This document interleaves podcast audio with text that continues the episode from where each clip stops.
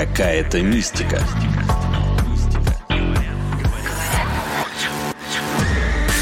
Подкаст про городские легенды, истории, байки и мифы.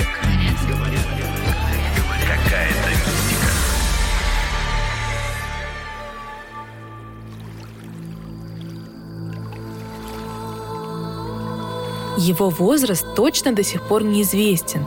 Кто-то называет 25 миллионов лет, кто-то 35. В нем содержится пятая часть всех запасов воды на планете. Его глубина равна пяти Эйфелевым башням, поставленным друг на друга. А территория больше Армении или Албании.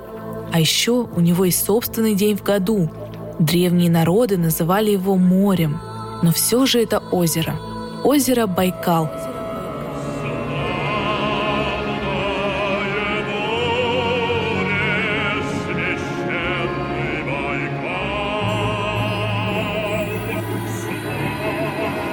Курыканы, якуты, эвенки и буряты поклонялись Байкалу, наделяя его загадочной силой и отмечая своевольный нрав. Здесь случались волнения, штормы и даже землетрясения. Некоторые из явлений потом легли в основу баек и сказаний. Привет! Меня зовут Анна Глушенкова, и это новый сезон подкаста «Какая-то мистика». В нем я собрала легенды и поверья о Байкале – Лингвисты до сих пор не пришли к единому мнению, откуда пошло название озера. Версий несколько. О них я поговорила с Еленой Кузевановой, кандидатом биологических наук, сотрудником Байкальского музея Иркутского научного центра. Древние курыкане, например, они называли озеро Тенгиз. Тенгиз — это море. Есть еще у ивенков название, которое звучит как ламу. Переводится «море». море.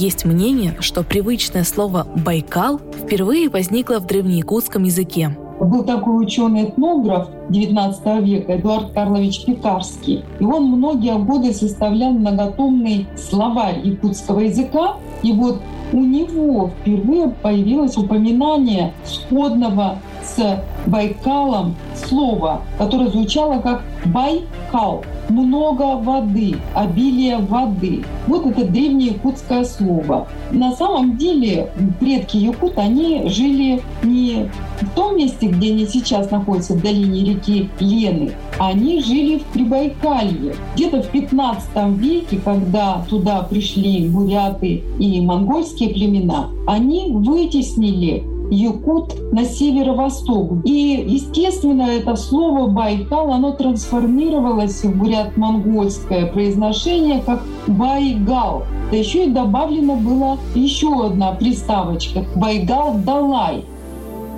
Далай с монгольского языка переводится как «море». Впрочем, у бурят есть своя легенда, как появилось слово «байгал». По преданию, однажды земля в этом месте содрогнулась, и появилась трещина с в ней огнем. Боги не вняли молитвам испуганных людей. Тогда они воскликнули «Байгал! Огонь, остановись!» И он стал затухать. Постепенно трещина заполнилась водой и осталась в памяти народа под именем Байгал. К слову, озеро действительно образовалось на месте тектонического разлома. Есть и тюркская версия происхождения слова «Байкал». По мнению некоторых лингвистов, тюркоязычные племена называли озеро Байкуль, что в переводе «богатое озеро». Упоминание о Байкале можно найти и в китайской культуре. Его называли Бэйхай – Северное море. В начале 17 века на Байкал пришли русские первопроходцы. Некоторые историки даже называют конкретный день, когда открыли озеро. 2 июля 1643 года русские первопроходцы вышли на берег Малого моря и увидели перед собой вот это озеро и самый крупный остров, остров Альхон. И когда русские стали появляться в Прибайкалье, они столкнулись как раз с двумя названиями озера Ламу Ивенкийским и Байгал бурятский. В 17 веке бурят в Прибайкале было много, около 30 тысяч, намного больше, чем ивенков – и бурятский вариант «байгал» был более распространен. Потому со второй половины 17 века русские первопроходцы переходят именно на это название. Его приспособили к русскому языку, заменив характерное для бурят «г» на более привычное «к». Так и получился Байкал. Говорят, вода на Байкале светится. Одна из баек гласит, в 1972 году, в 1972 году шестеро молодых людей отдыхали на берегу Посольского залива. Ночью вдалеке от берега они заметили свечение в виде голубоватой полоски. Трое из парней решили подплыть туда на лодке. Свечение пропало, но появился светящийся круг. Как будто из толщи воды светил яркий луч прожектора. Круг двигался из стороны в сторону, затем обогнул лодку по окружности два раза и пропал. И пропал. Ученые готовы объяснить это явление. Здесь действительно есть научное исследование, касающееся свечения воды, люминесценции воды. Люмина — это свечение. Люминесценция бывает какая? Химического происхождения, когда взаимодействуют химические соединения, то есть это излучение определенное световое. Когда есть биолюминесценция, это свечение живых организмов. Здесь тоже можно было бы предположить, что вот в Байкале есть какие-то микроорганизмы, которые светятся, возможно, они дают такой эффект. Но мы знаем, что в морских водах существует биолюминесценция, простейшие жгутиковые в морских водах. Они размножаются в огромном количестве, и они светятся. Особенно хорошо это видно, когда начинается волнение воды, это как-то стимулирует там, биохимические процессы внутри живых организмов. Ну вот происходит такое излучение, и вода светится. Конечно, ученым было интересно посмотреть, есть ли такое свечение на Байкале. Говорят, в 2012 году иркутские ученые провели такое исследование. Они изучили, есть ли биолюминесценция на озере, то есть светятся ли байкальские микроорганизмы. За основу взяли бактерию Escherichia coli и параметры ее излучения. Сравнивали все с ней. Оказалось, что свечение у байкальских организмов было исключительно наведенным – это что означает? Если эти микроорганизмы байкальские освещали определенной длиной волны, после этого убирали освещение, то могли с помощью фотометра определить, что существует очень слабое свечение, оно как бы наведенное, которое постепенно-постепенно исчезает. А присущее природное свечение у байкальских организмов не было обнаружено. Световые потоки на Байкале невооруженным глазом не увидеть. Их можно поймать только при помощи высокочувствительных приборов. Что касается свечения воды как таковой, то есть которое происходит на основе, например, физических каких-то явлений или химических явлений, такие исследования тоже впервые проводились лимнологами учеными и также э, учеными технического университета еще в 80-е годы прошлого века было обнаружено свечение, но такого уровня, что невооруженным глазом вы это свечение не увидите. В 2012 году ученые Технического университета повторили эти исследования и обнаружили то же самое, что визуально глазами вы никогда это свечение не увидите. Оно чрезвычайно слабое и может быть обнаружено только специальными приборами. А вот что люди точно могут увидеть, так это отражение лунного, звездного или солнечного света. В холодной темной глубине озера Лохнес в Шотландии живет, верно, лохнесское чудовище. Самый известный монстр Лохнесского чудовища не существует, а об этом сообщает международная команда исследователей, состоящая из трех сотен ученых. Просто существует ли знаменитое лохнесское чудовище? Легенда о лохнесском чудовище есть не только в Шотландии. Мифическое существо якобы видели и на Байкале. Согласно местным байкам, нечто похожее на огромного тюленя появлялось рано утром и на некоторое время выходило из воды. Кто-то даже верит, это то же самое чудище, что жило в озере Лохнес. Просто оно перебралось на Байкал по подземным водным каналам, которыми связаны все озера мира. Многие ученые сходятся во мнении, что на самом деле местные увидели всего лишь тюленя.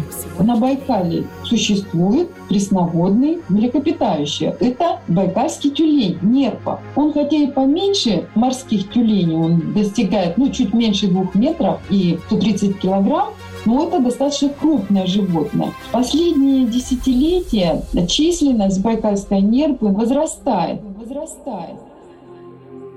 Млекопитающих можно встретить буквально везде.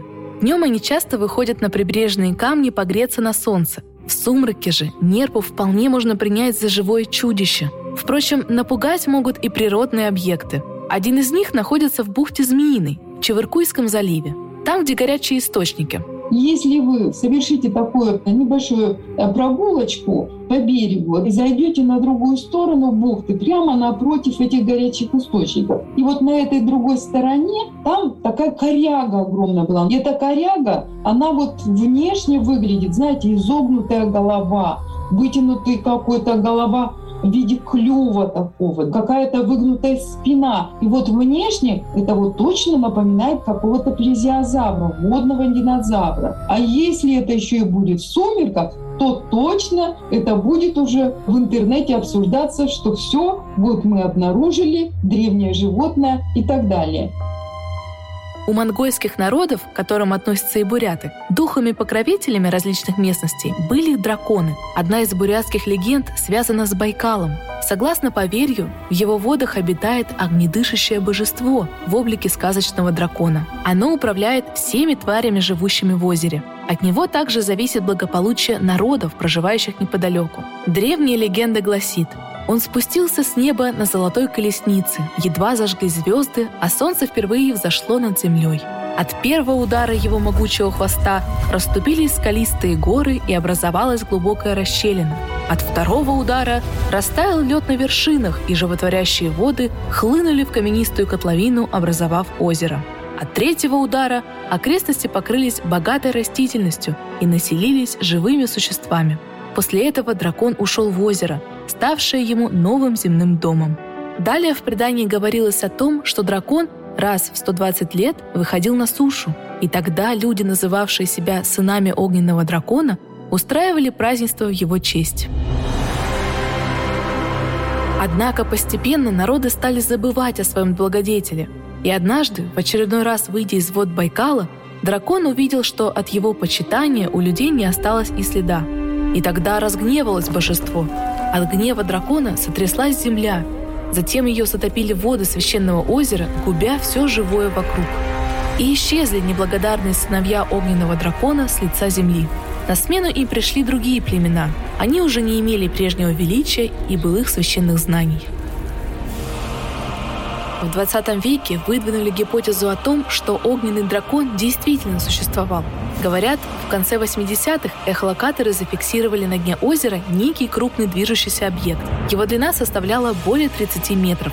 Однако документально подтвердить существование дракона так и не удалось. Есть поверье, что чудище до сих пор выходит из Байкала и устраивает землетрясения. Говорят, в 1862 году пять деревень ушли под воду в качестве платы за неуважение к древнему духу. Байкал – это то место, где сказания о древних духах, НЛО и вратах потусторонний мир сливаются воедино. Здесь якобы бесследно исчезают суда, а у самолетов отказывает навигация. Прекрасные девы превращаются в лебедей, а богатыри становятся желтыми змеями. Об этом я расскажу в следующих эпизодах. Это был подкаст «Какая-то мистика». Меня зовут Анна Глушенкова. До встречи!